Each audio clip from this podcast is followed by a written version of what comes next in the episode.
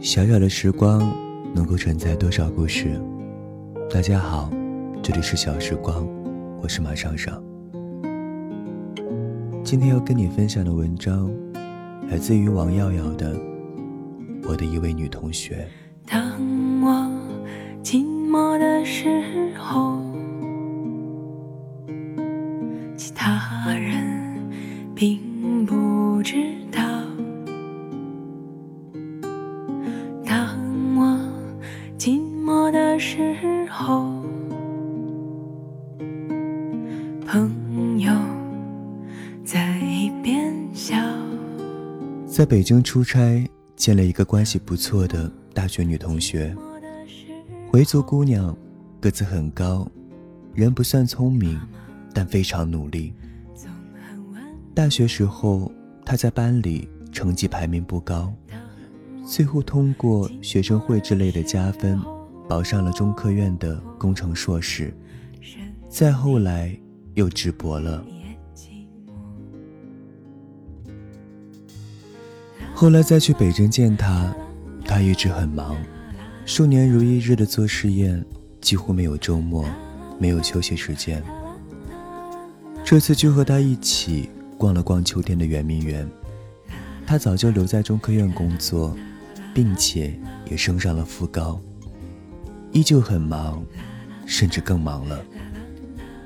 他说自己几乎不知道白天什么气温，因为每天早晨六点多开车出门进教研室，晚上九十点才出来，午饭大多是找人帮带的。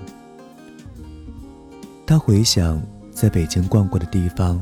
甚至大多是和我一起去的，而我自从毕业以后见他的次数也是屈指可数。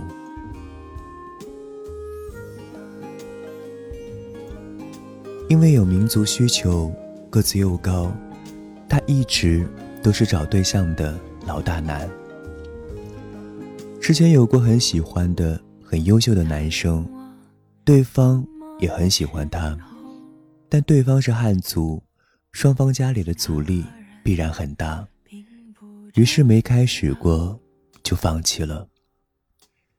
前两年终于和家里介绍同在北京的同族同乡男生结了婚，对方甚至有房有车，其实算得上非常幸运了。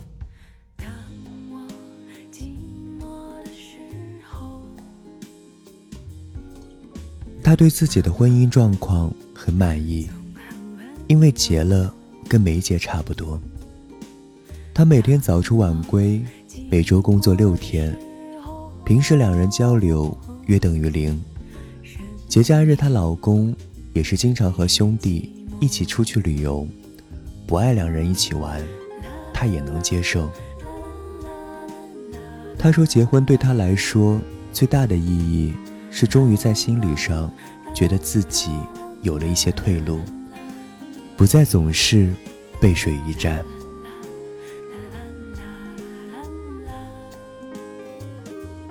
我真的非常羡慕这样几乎没有感情需求的人，即使多年单身独博的时候，他也没有过太多孤独感。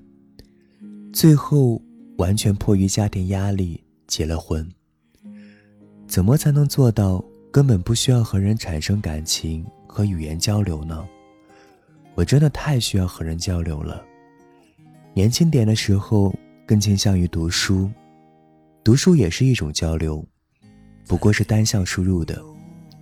现在则更需要与实体的双向的交流了。因此，我也早早发现自己不是做科研的料。因为难以忍受大量的寂寞，交流的欲望随着年龄的增长更甚。恋爱时大量的聊天，包括身体的交流，也是交流。和朋友也常常整个下午不停歇的对话，总好像有无数的困惑需要解答，需要疗愈。有时候感觉自己像一只喂不饱的幼年野兽，永远空了一块，心和身体都酸。后来他说，学生问他，老师以后会不会可能遇到很喜欢的人？他说可能啊，但也只能发乎情，止乎礼。我说你不能这么想，现在你是迫于社会压力不得不结了婚，以后真遇到喜欢的，如果他也希望和你有长远打算，还是考虑换一换，毕竟大概率。就活这么一回。我们边吃羊蝎子边聊到了很晚，还约了之后一起去看故宫六百年。他也不是不爱聊，不爱玩，就是没有也可以。我不是这样的人，我需要的太多了。就像黄金时代里写的：“二十一岁，想爱，想吃。”还想变成天上半明半暗的云，到哪一天能少点饥饿，多点平静，才算长大了吧？